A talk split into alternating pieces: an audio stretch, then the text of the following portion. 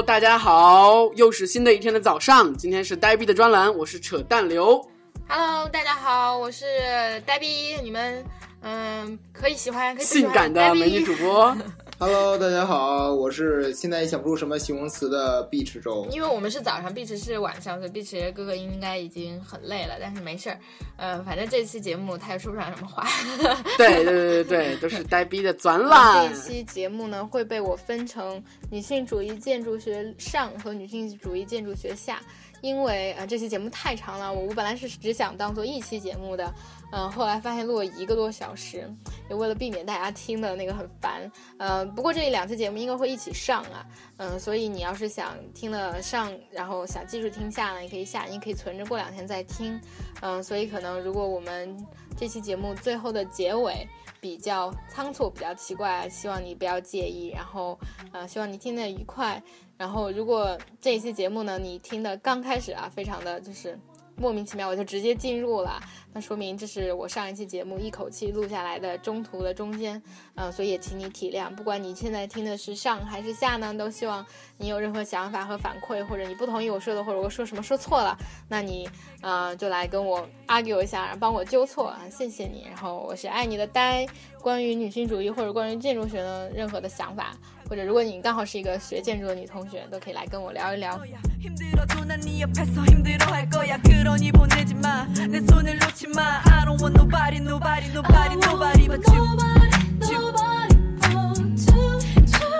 就是嗯很又过了一段时间吧，反正我又该说我的专栏了。但是在节目的之前呢，还是做一个小小的硬广，欢迎大家来嗯北曹的公共微信号，因为我在上面非常的活跃。现在我每天笔耕不辍，然后再跟大家写回答问题，而且是以我的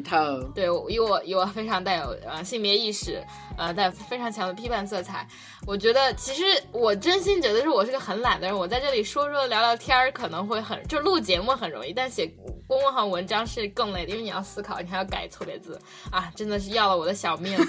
嗯，不管怎样，我希望有更多的人看到我的文章，不是因为我的文章写得好，是我觉得会给你带来一点点不一样的呃怎么说呢观点吧，然后思考和观点啊。对，而且我觉得就是微信，我们的微信号最最大优点是我们并不定局限于某个类型，就每天你看那种鸡汤文会很疲倦，你还会偶尔看见别的草友的嗯，就是美美的照片，狗血的事迹啊，对，然后的嗯，嗯陈大牛会变着花样跟大家每天玩，所以呢，就是它是一个社群，它并不是一个简单的公众号了啊，所以有很多新鲜的事情在发生，然后更多的呃，如果你钱多的没有地方花花，然后你想要呃支持我和嗯、扯淡来到我们的纪录片现场美国，那请 美国，对北朝纪录片现场美国，然后支持碧池的呃伟大的导演事业，请你跟呃给我们的支付宝账号打一对，支付宝钱账号打一笔你自己的生活费的二十分之一、三十分之一、四十分之一、一百分之一都可以。对，然后请扯淡刘老板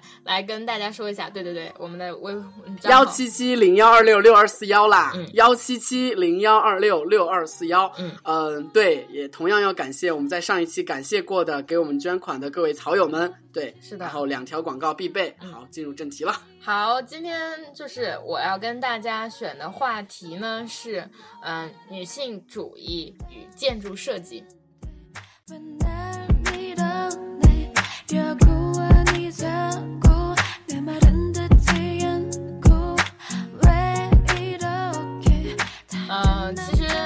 是一个很冷门的话题，因为当我们谈论到就是之前像我所谈论的一切，呃，女性主义都可能是跟社会，它是首先女性主义是也是存在于哲学和社会学中的一个学科，然后它可能跟比如说硬生生的物理和化学啊什么的，或者是呃嗯这样的很理工科的，然后比如电子计算机之类的，好像扯不上什么关系。但我想说，其实不是这样。嗯，首先我想说就是。因为我们的科学史也是 history，就是是嗯带有男性主义和男性色彩的。我们所有的学科都以男性为主导，以男性视角为主导，所以有很多杰出的女科学家，或者那些杰出男科学家，他们他们的女朋友帮他们写了论文或者做了实验，他们都匿名了。嗯，我想说，我女人对所有的学科都有相当相当杰出的贡献，而我今天想选一个，嗯，就是建筑学，嗯，大家不要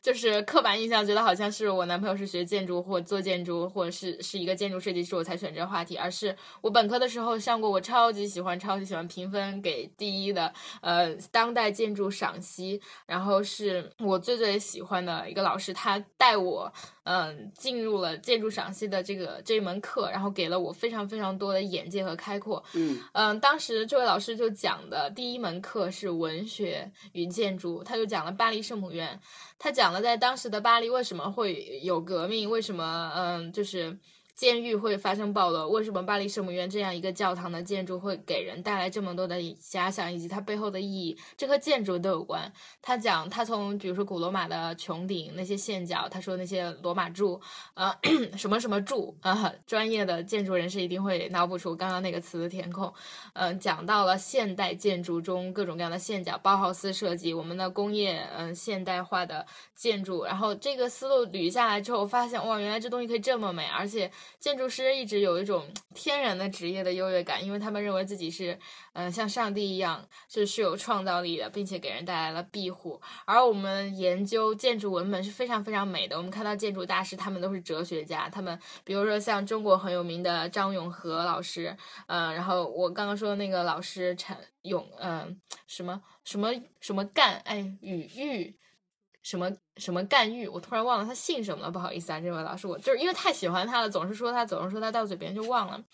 呃，所以我今天引进女性主义视角下的建筑或者女性主义与建筑设计，其实它是一个非常非常宽泛的话题。嗯、我更想鼓励很多，比如说美术生，呃，因为我认识了，因为曹北曹认识了几个美术生，或者几个就是，如果一个女孩子你对成为建筑师有兴趣的话呢，我会觉得你从这期节目中会获得更多的启发和想和就是信息，而另外一些普通的女生，就比如说像我这样，可能这辈子和建筑师都无缘，但是你会买房啊，你会住在房子里，你会去博物馆或者去美美的地方嗯拍照，你在自拍摆姿势凹造型的同时呢，增加一点自己的知识，因为你身后的这栋楼比你要美得多，它会比你永存的更久。呃，所以你如果理解周遭的世界，对它有更深的嗯那个呃了解，会更有意思。好了，我不说，我不给自己打广告了，我先来讲讲，首先女性，哦，嗯，嗯碧池说，啥？就是不一定它的年头会比比咱们久啊。据说中国的平均寿命 好吧好 吧，碧池啪啪啪扇了我两耳光，我的脸好痛。嗯好吧，嗯，我们来继续啊，就是，呃，首先，女性建筑学理论的出现是有时代背景的，它和整体的女性主义思潮的风潮云涌是配合在一起的。比如说，嗯，第二次女性主义的蓬勃运动的发展，使得在各个行业的女性呢都跃跃欲试，想要那个获得自己的一一部分。嗯，怎么说呢？地位，所以女性主义建筑思想开始呃出出现。然后比如说，呃，我们看到这个就是第二，我跟大家早就在女性主义理论中讲过，第二第二次女性主义浪潮中的自由女权主义、激进女性，你都都换成女性主义啊，激进女性主义、女性主义运动中的同性恋牛派啊，社会性社会主义女性，嗯、社会主义女性主义、少数族裔女性主义等等。然后其实这其中呢，提出了很多我我也提到过的，不好意思，提到过的女性主义运动关注种族文化阶级之间的差异，丰富了西方主义女性对少数群族、第三世界国家女性的忽视。嗯，于是，嗯，然后大学中也开设了女性学系，然后你就把这种视角带到了社会学、文学、心理学、教育学、政治学等众多学科。而现代这个期间呢，建筑建筑学却遭遇了危机，因为建筑现代主义建筑产生于十九世纪晚期，成熟于二十世纪二十年代。然后与之前的建筑类型相比，建筑主义现代主义建筑提出了全新的美美美学形式。我想学建筑或者对建筑有爱好的同学应该会。就是对我接下来说到的名字都非常的熟悉，比如说路易斯·沙利文提出的形式追随功能，呃，这是在就是比如说我们讲到建筑有不同的时期，在稍微之前，呃，现代主义之前，嗯、比如说我们看到哥特式的教堂，比如说看到巴洛克式的浮夸的宫殿，我们会知道是形式是非常重要的。你看到那种深入天穹的。呃教堂顶尖，因为那是为了和上帝无限的接近。我们看到是号称设计建筑设计是天堂的巴呃西班牙，比如说巴塞罗那那些。就伟大的设计师，那些骷髅头教堂，他们都非常有名，但是他们是不太重视功能的，他们带有着深重的人类精神寄托的思想，然后，嗯，比如说。彩花式的玻璃，比如说在教堂里这种巨大的空间，然后那种透明的穹顶，还有很多。我当时上课的时候，董玉干老师放了很多很美的 PPT，让你觉得这个轻盈的大教堂就浮在天空中，让你真的觉得特别虔诚。而那这种建筑形式遭遇了现代，也就是当我们出现了工业化，当我们普通民众想要有自己的房子，也想有优优厚的那个。建筑条件的时候呢，现代建筑主义就顺势顺应着这种社会潮流，提出了形式追随功能，认为自然界的万物建筑的外在形式应该如实的反映它内在功能，而不是一味的装饰。而比如说，奥地利建筑师阿道夫·路易斯提出了装饰就是罪恶，他觉得装饰就是，嗯，破坏了国民经济和文化发展，应该去除这一点。嗯，而且这两点建筑理想确实影响了后来的现代建筑，比如我们现在看见。呃，所有的城市都一样的方盒子，所有的呃办公大楼都是四四方方玻璃墙面什么的。它这两点建筑信条影响了几十年之后的建现代建筑主义发展。而作为现代主义建筑学院起点的德国包豪斯建筑学校的办学理念，以及几位现代主义建筑大师的设计思想，也都沿沿袭着这样的嗯想法。然后 啊，我最爱的 也不能说是最爱吧，可能听他听的比较多，就是，呃，科布西耶，呃，科布西耶有很多很美的屋子，然后科布西耶也是我觉得一个哲学家，他非常擅长包装自己的思想，我觉得包装这个词也用的不太恰当，但是他的表达真的很美，但是你就是能产生出对一个建筑师的崇拜啊之情啊，就是啊，觉得他好牛逼，就是他总是说很多很深奥的话，然后他的那个屋子总是给人带来一种宗教感，然后。嗯，他说，他说什么？房屋是住人的机器。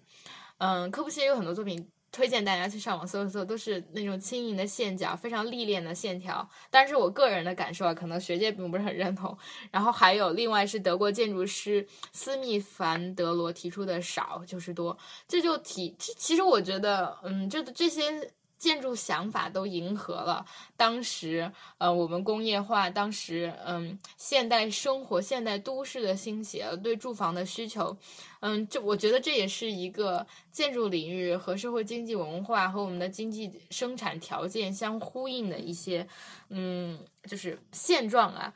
于是，但是这种，就比如说，嗯，当时的社会马上又经历了两次世界大战，然后我们因为随着军工技术推动了工业技术发展，又推动了建筑材料的发展，然后玻璃、钢、建材、水泥，呃，这种现代主义的建筑就兴起。但是它又因为被忽视了文历史文化和气候差异，嗯，被被被遭到了很多批评。呃，我说到了这些，就是呃，讲到了两个几乎不太相关的领域，但它们之间是如何产生结合，或者如何有交错的呢？是因为，嗯，在此之前，就或者在十九世纪这更早一些的时间，对现代主义批评主要来自建筑界的男性，可以看作是一群男建筑师或者理论家对之前一批男建筑师或者理论家的批判，而这几乎是理所当然的现象，因为在更早的时间，男性的确把握着教育资源、生产资源。嗯，虽然女性尚未在建筑界中形成可以和男性抗衡的力量，但是相当的薄弱。而且随着第二次女性浪潮的发展，更多的女同学意识到自己是可以在另外的新的领域拓展自己的疆界。于是，比如说，在一九七五年，英国成立了新建筑运动 （New Architecture Movement）。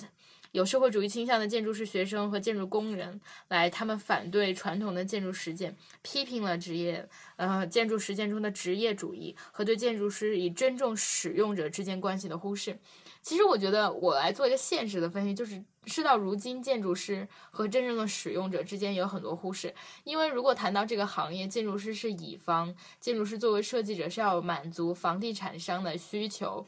然后或者政府或者任何一个甲方的需求，而使用这些房的住户，比如说使用一个博物馆的体验，或者使用这些功能的人和他们这个商业过程是没有几乎没有参与的，因为很少，尤其是在中国很少有人一个地主说我修这个房是为了给自己用，那当然会修得很好。但比如我们买到的商品房，我们看的学校，嗯没有哪个学生会参与了，比如说我学校的嗯建筑设计啊，嗯，所以这这种。建筑师与真正使用者之间的联系遭到了忽视，而这个时候，女性呢，因为你知道，社会主义其实，尤其是马克思主义社会主义，在西方啊，和中国的特色的社会主义会有很大的区别，而它在西方也推动了马克思主义女性主义的发展，也就是男女平等，男女性也可以做这种顶半边天，所以很多女性参加了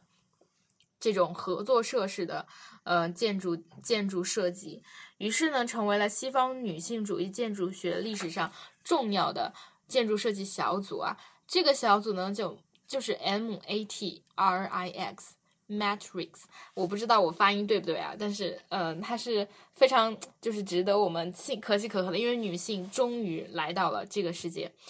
随着后来一段时间的酝酿，然后呃，女性主义建筑学者应运而出，相对于其他领域，比如说。职业、健康、家庭，女性主义的批判对空间问题中女性主义的思考很晚才出现，因为这个时候都快两千年了，也就是，嗯，我们确实觉得这是很落后的一点，因为建筑业是个很硬的行业。我们现在知道，在本科，如果你学建筑设计，你学五年，你要有美术的功底，还有理科的功底，你还要和暖通啊什么学结构的同学结合在一起。而女性一直被自始至终被刻板印象的认为她们不适合干干这个，而且建筑师可能要去工地，比如说项目建筑师要去工地要去。就是过一些相对艰苦的生活，要跟泥石、跟啊什么、跟水泥啊、石头打交道，好像也不适合女性。但是不管怎么样呢，呃，美国的空间研究领域中的女性还是逐渐的出现在，嗯，这个这个数字呢也不断的增长。然后我手中有很多很详细的哪一年到哪一年，呃，各个国家的女性建筑师有多少，然后我就不不跟大家念出来了。但这个时候呢，很多女性已经认识到了女性主义运动和。女性主义建筑学之间的关联，嗯，比如说简达克就是 Jane Dark，她说激烈的女性主义的存在对女性主义设计就是 feminist design 的发展来说是不可或缺的。然后比如说，嗯，莱斯利威斯尼他就说，二十世纪六十年代成为了举牌抗议的女性主义。但是，作为一个大学建筑系中大学建筑系中唯一的女教师身份，第二次运动，她一直关注自己作为女性被定义的男性建筑师的妻子，她才开始知道自己的身份被剥夺了。然后，他们，所以这些女性活动家，这些我们女性主义的前辈，就在。女性运动中高呼提高觉悟，然后他们也以小组啊各种各样的形式，不断的开拓建筑学领域中的女性从业者，然后提出了很多嗯女性与空间的呃就是理论，然后后来呢，就是有很多很多层出涌现的前辈啊，我都非常的热爱他们，他们更加关注。女性在家庭环境中的地位和劳作，因为我们现在的建筑设计，我们看到厨房是被边缘化的，我们看到换洗室是被边缘化的，而男性工作主要地方，比如说客厅，比如说书房，他们的面积是很大的，这可以也也反映出来了，在我们的家庭私密劳动生产空间中，空间的不对等。而我之前其实其实哎，我我录过的唯一一期失败的节目，就是录了没有播出来的节目，是我想谈女，就是女性与空间。嗯，其实也可以和这一期女权主义的节目结合在一起，也就是我们女女，我觉得双就是性别双方确实是有未知的一点，就我从来我去过男厕所，但是经验非常的少，然后去了都被吼出来，就你走错了吧？我高中的时候。哦，我也去过女厕所。但是事实上是女厕所真的比男厕所要小很多很多地方，就面积上并不是别的，而且男性是有空间划分的，你们的小便池和大便室是分开的，所以增加你们的使用率，但对女生而言是不一样的。所以我们很多次看到在女生女厕所面前排起长长的队，但是男厕所却空无一人，这种是结构性的问题。它不是因为女性上厕所的普遍时间就是比男性短，而是因为男厕所就是比女厕所多，男厕所资源就是更丰富。但是是谁设计了这些房间呢？而且男女厕所其实完全可以混用，就是有一种双开门的那种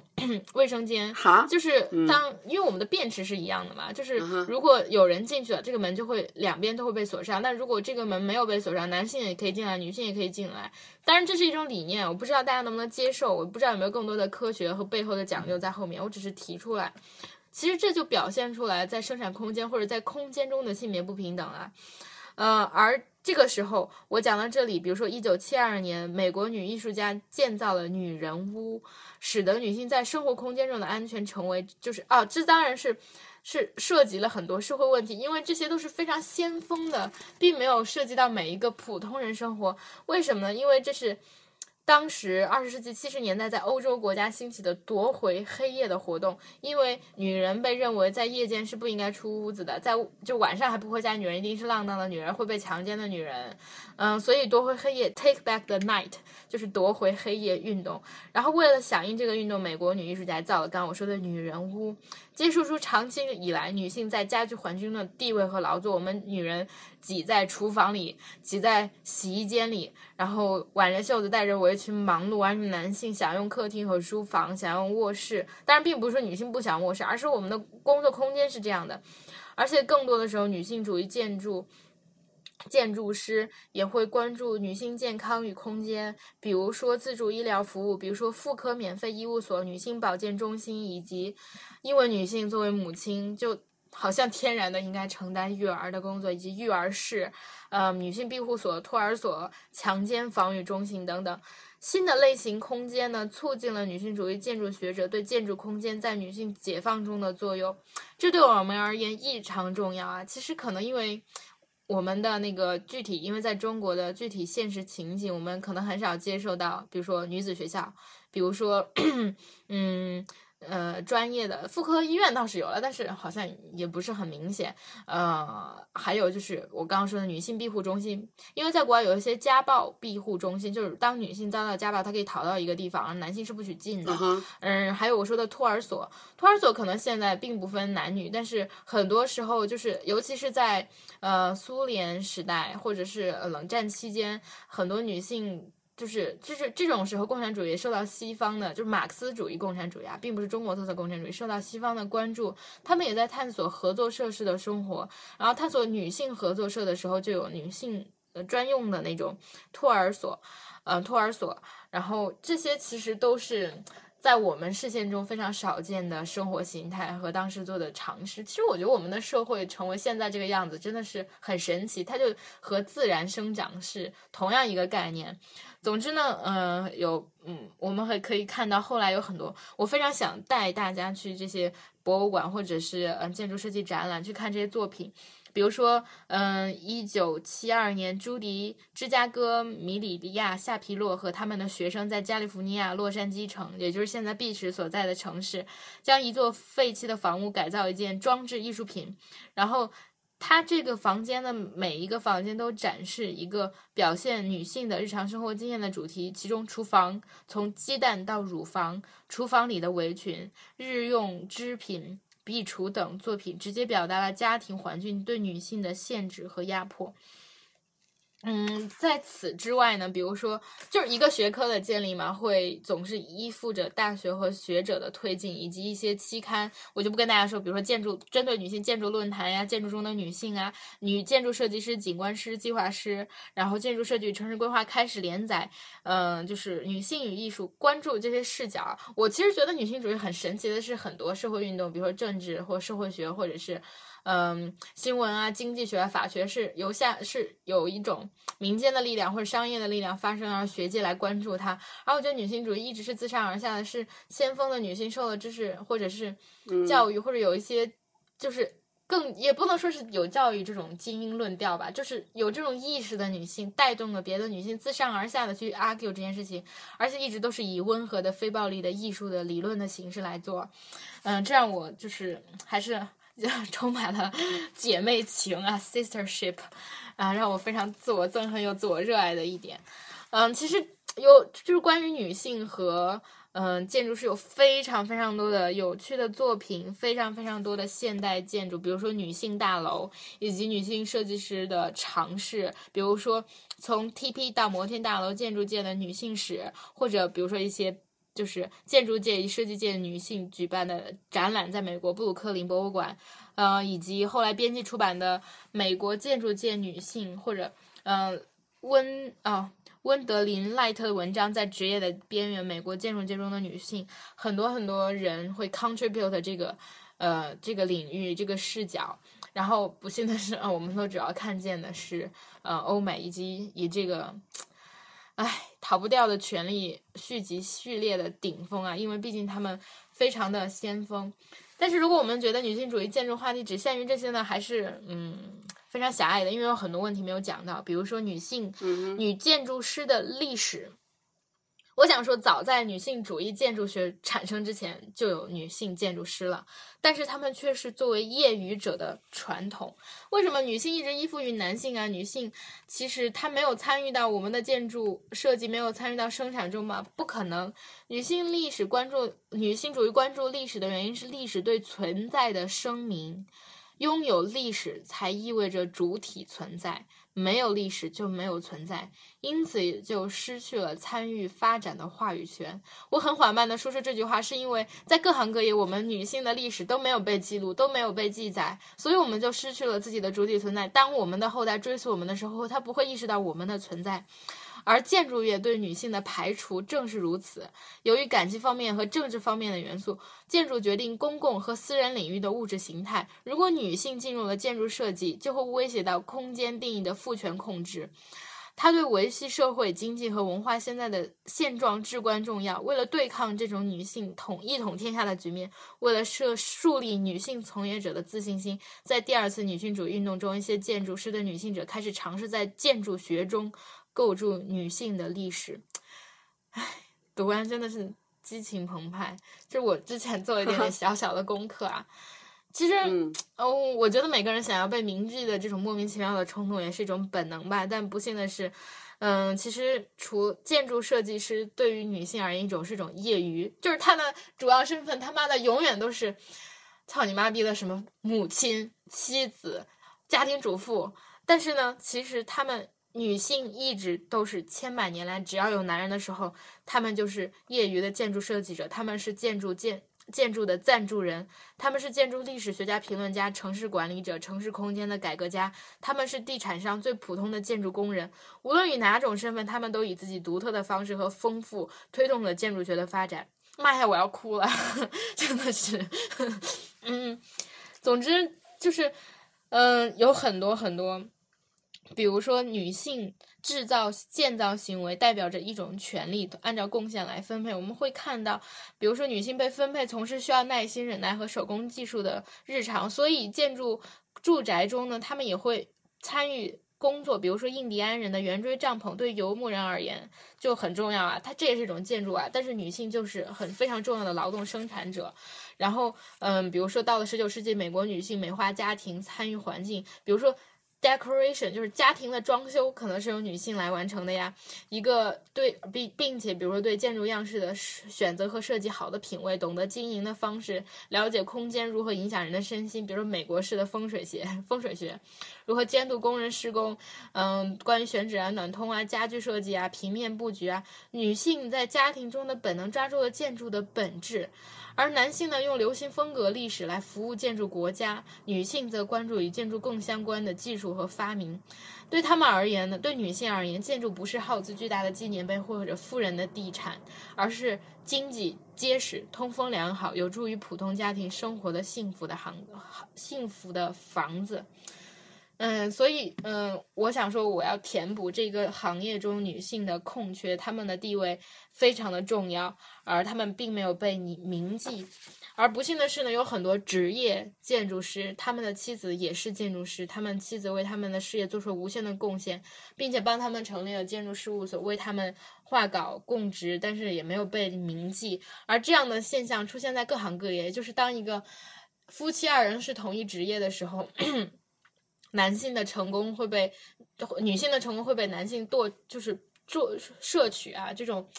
怎么说呢？一方面是自愿，一方面是为了二人的结合。女性总是愿意做出更大的牺牲啊，总是让我想把桌子掀翻的这种现象。然后我刚刚提到了一点，就是如果你是一个美术生或者你想学建筑设计，你现在只是个高中生，你是个女孩子，我非常鼓励。但是我也要告诉你一些作为女设计师有什么你需要面临的困境。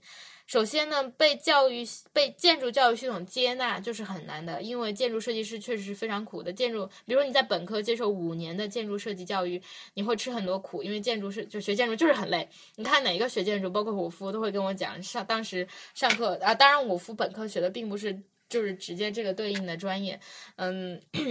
但是进入这个教育系统的成本很高，你需要非常高的嗯。分数，比如说清华的建筑系很难考，同济的，或者是嗯天津大学的，嗯，都都都是国内非常好的建筑学校，但是可能他们就喜欢这样男生，而且需要很强的空间感，哈，好像。通过女性性别的那种刻板印象，女生好像不擅长空间感。其实我夫就是个路痴啊。然后进入职业体系也非常的难，因为女这个职业要熬夜，这个职业是乙方，你要出图，嗯，你就会好像牺牲更多的时间，好像你就被占用了去交男朋友，去嗯谈情说爱，去买裙子化妆的时间。但我告诉你，这些都是 bullshit，那些都是超级 superficial 的生活，你知道吗？你要创造历史了，所以进入这个来到这个学科吧，进入这个职业吧。你的贡献是不会被忽视的。我更支持呢，你在画图之余能成为一个理论学家，你最好读个博士，然后回来教教你的女学生啊。但是非常有意思的一点是，女性好像有很多统计，任何学科都是女性博导师对女性博士的要求会比女性导师对男性博士，以及男性导师对女性博士、女性嗯博士的要求的更严啊。我不知道是一种怎样的心理，可能有一种。就是恨铁不成钢或者同性相吸，希望你更优秀的那种心理，我不知道啊。就是我偶然的读到过关于那种博士研，就是学习和生活的研究报告。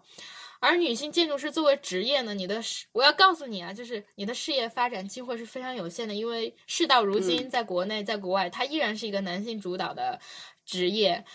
嗯而且设计领域的有限，因为很可能，比如说修建修建一个大型的项目啊，体育场馆啊，这种政府投资啊，然后有钱的呢是不愿意投给一个女性设计师的。嗯，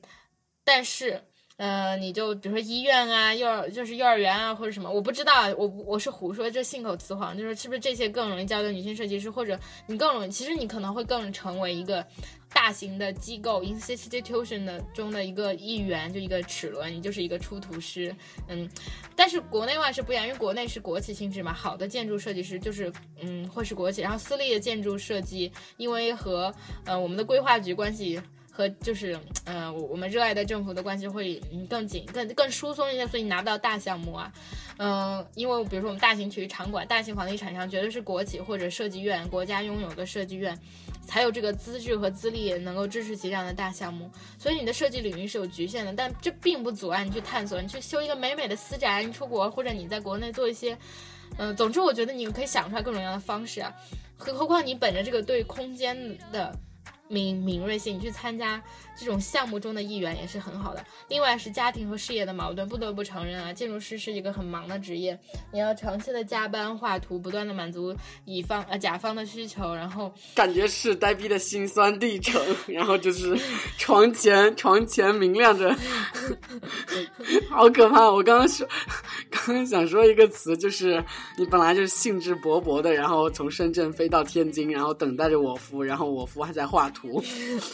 嗯，不排除有这样的可能，但是，嗯，我夫现在是个小小的领导嘛，就是他自己亲自画图的那个一定是非常重要的图，嗯，所以我觉得还行，但是他也是熬了过熬过了这一段艰苦岁，因为我想说，这个建筑行业之所以招很多美术生或者真正的年轻的建筑师是有很多想法，就是因为这也是一个充满了创造力的事业，就是可能年轻人会有更多的精力，这样这是我的刻板印象啊。